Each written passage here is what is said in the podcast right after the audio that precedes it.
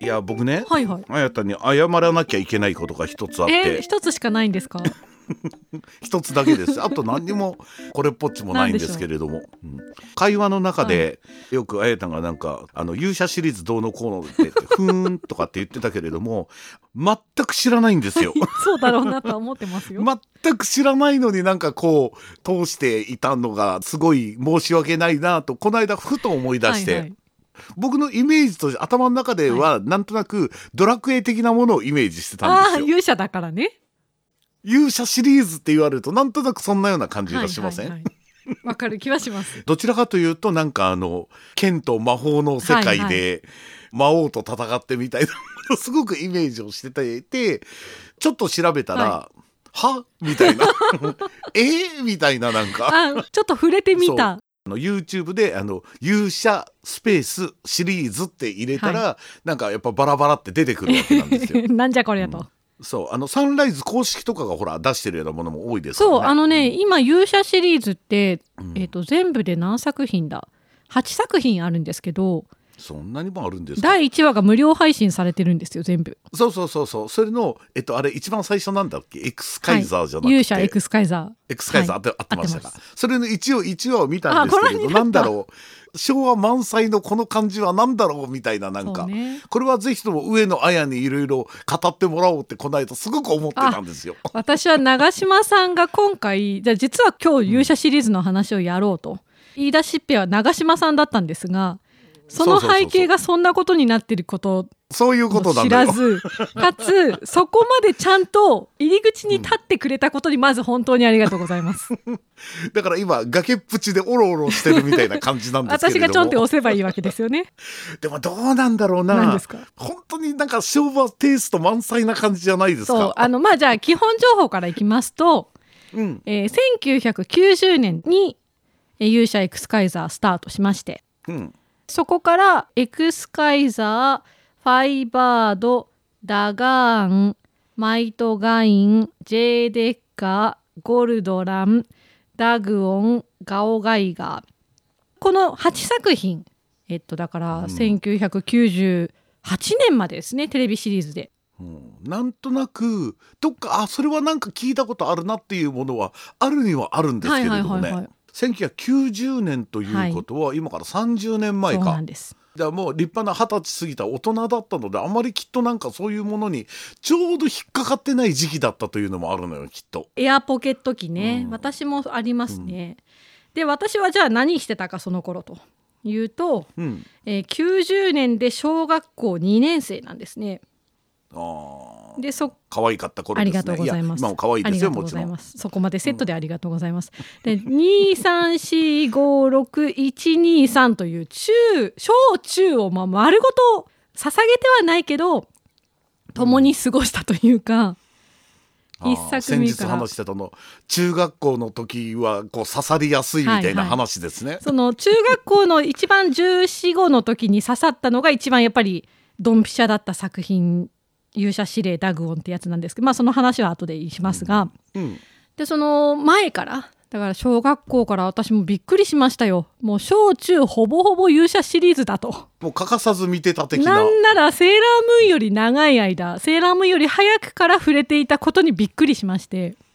ああなるほどね。そうそりゃちょっとずつ思い入れもあるわなと。そのなんでしょう1年ごとにシリーズ変わるのでプリキュアみたいなもんですよね言ってみればね。うんうんうんでそのそんな感じですね。今年のはこんな感じだなみたいなのはなんとなくあるけど今でも1話1話全部覚えてるかとかっていうほどの好き度ではなかったかもしれませんが、うんまあそれでもやっぱり毎週土曜は5時からテレ朝系鹿児島で言うとねで、うんうん勇者を見るっていう習慣ができてたぐらいずっと見てたというものでしたね。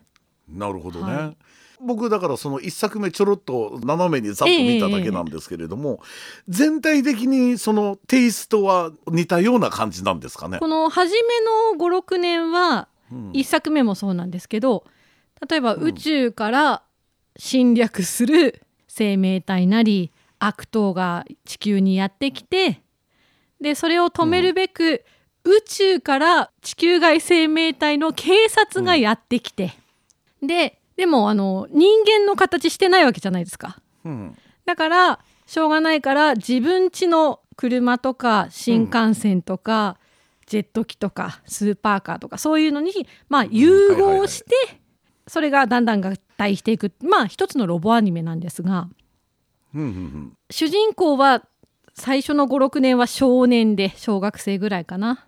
地球外生命体の警察もだから意思を持ってるんですよ車なり電車なりがね。で、うんその勇者の生命体と少年が絆を育んでいって友情と成長をつないでいって敵を倒していくっていうのが、まあ、大まかな勇者シリーズのコンセプト。なるほどねロボットアニメといえばガンダムだのマクロスもそうですけどいろいろありますけど合体するロボットたちに意志があって人格があるっていうのが結構大きなポイントらしいですね。うん。あでも僕バッと見た時に、やっぱりあのあのトランスフォーマーっぽいなってそうそうそうそう。すだからそのうん。企画の前身は多分トランスフォーマーの流れを組んでいてうん。トランスフォーマーもおもちゃ売りましょう変形してこうなるよっていうシリーズだったので、まあ、同じような展開するんですけど、そのトランスフォーマーとの一番の違いは一う人ん。少年がいて絆を育んでいくよっていうのが結構大きな特徴だった気がします。なるほどねなんかそれがなんか、さっきも言ったようにあの魔法と剣の あの私有者をイメージしてたのではあみたいなそうね。魔法と剣はだって今長嶋さんがハマってるやつですもんね。何なんだろうなこれみたいな感じで。そうなんです。はあ、こういったものだったんだみたいなだからこれにハマってたあやたんってものすごくなんかあディープなんだななんで？ってなんでよ思ってたんだけれども。前も言ったようにその頃ってどちらかというとほら女子と男子が結構はっきり分かれてた、まあ時代じゃないですかすよね。今よりも、うん、明らかにあれは男子小学生を意図して作られてるものなわけじゃないでいやすか。ーそうなんです。そこに関わる小学生あ女の子もいっぱいいるにはいるんだけれども、あそっちそっちの方だったんだなっていうのがなんかすごくなんか感慨深く。と私もじゃあなんでそんなにロボメカ合体に惹かれていたのかっていうのをこたび思い出してみたんですけど一番のポイントはまあこれまで申し上げました変身バンク合体バンク好きっていうね特撮からの流れですよ。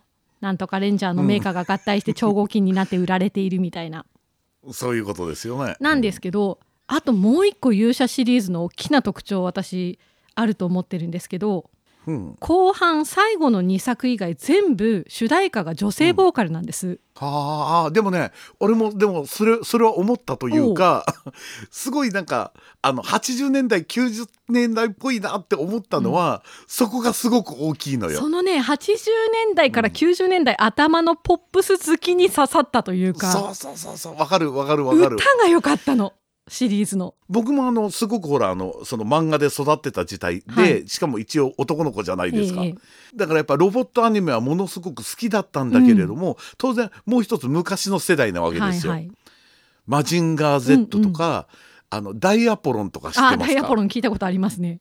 あとは大空魔竜ガイキングとか、はそういったその昔の鋼鉄ジーグであったりとか、えええうん。だから主題歌というのは大体のシモン・マサとか水木一郎が ゲーッとみたいな感じで歌ってるものなわけなんですよ。そすよ。そこをね勇者は割と頭の方から終盤にかけてまででなんで男性ボーカルになるかっていう。のもまあいろいろありますけれども全部ねいろあるんだ。あるんです一作一作ね女性ボーカルでしかも結構ハスキーなボーカリストの方だったりとかすごくかっこよかったの。でもでもでも分かりますよ。なんかおいしんぼ的な感じでしょ？だんだん気になるみたいな感じね。あそこまでなんかポップポップしてなくてもすごくよくて私はそのアニソン小さな頃からアニソンを浴びて育ってきた身としてはなんじゃこれはと、それが一つ勇者にはまる大きなきっかけだったなと思いますね。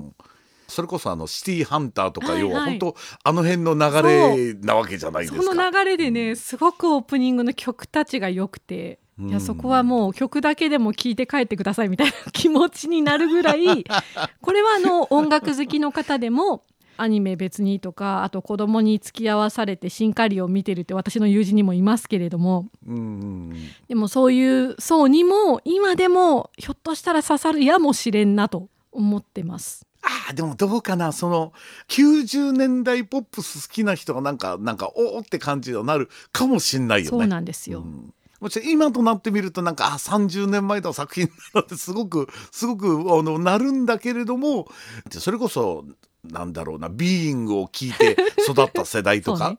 そうん、あのほら小比類巻薫とか、はいは渡辺美里とか好きな人とかええ。はすごくなんか、そうそうそうこんな感じみたいなそうなん。そのあのど真ん中にこう投げてくる感じですよねなんとなく。本当に。でまたその作ってる人まで行くとああの実写の特撮作ってる作曲家の人だったみたいなこともちょこちょこあるのでそういう音楽的な楽しみがまず私は大きかったっていうのとうん。あとはですね以前からお話ししてる1415歳の時に何見てたってとこなんですけど中学校2年生なんてもうある程度大人じゃないですか。そうですよねで。また少年向けアニメ見てちょっとこっぱずかしい世代じゃないですか。そうそうですよね。でそんな思いを自分でも思いながらでも一応流し見はするんですけどうん長島です。どうも流し見してました私が一番ハマったところがうん勇者指令ダグオンって最後から2番目もうやっぱりおもちゃの売り上げであったりシリーズとしてもどうなんみたいな時期だったらしいんですけどうんその時に勇者指令ダグオンっていうので初めて主人公が5人になるんですよ。ほそこで本人たちが変身し始めるんですね。う急に変わったね。そう。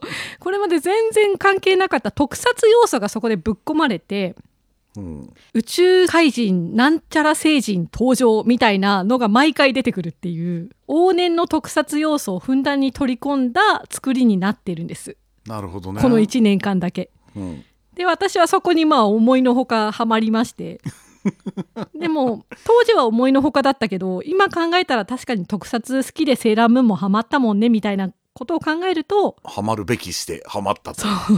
自然な流れだったのかなっていう気はしますけれどもね。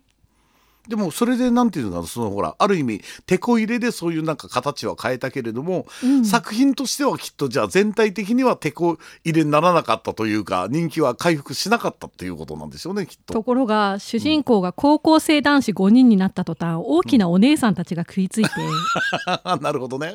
そうそっちの需要が盛り上がってうん。その作品はラジオドラマが作られて CD 化したりもめちゃくちゃ美麗なビジュアルに変わったオリジナルビデオアニメが発売されたりとかう まあでもちゃんとその客層を狙ってるあたりはでも上手っていうことなんでしょうねきっと。ねちょっと異色だったみたいですね。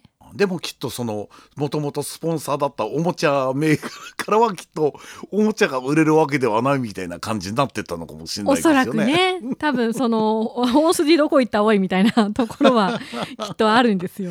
はあ、でも新たなその需要を開拓したっていうのはでもなんかすごいよねなんか。なるほどねなんか奥が深いね。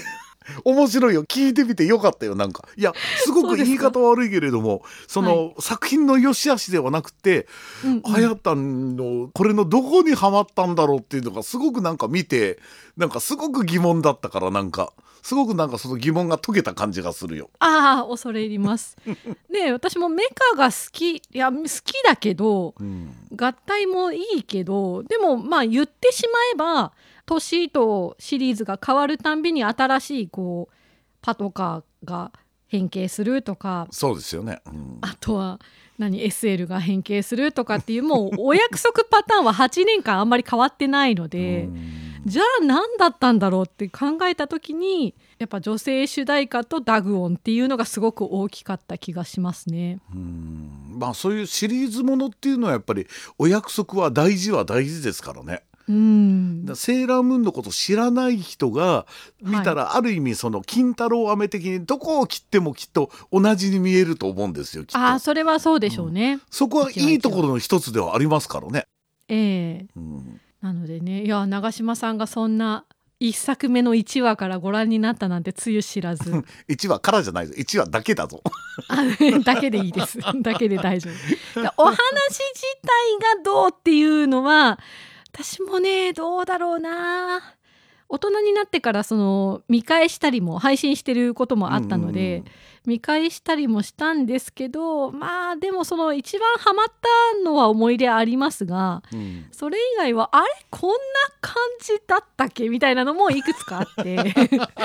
すごい主題歌大好きでいまだにカラオケでも一人で歌えるぐらいなのにあれこんなあそっかみたいな。いややっぱり思い出補正中二補正っていうのはやっぱあるんですよやっぱり。あるでしょうね。なるほどね。でもでもそういう作品がそういう今のあなたを形成してるって思うとなんかすごいなと思うよなんか。すごい。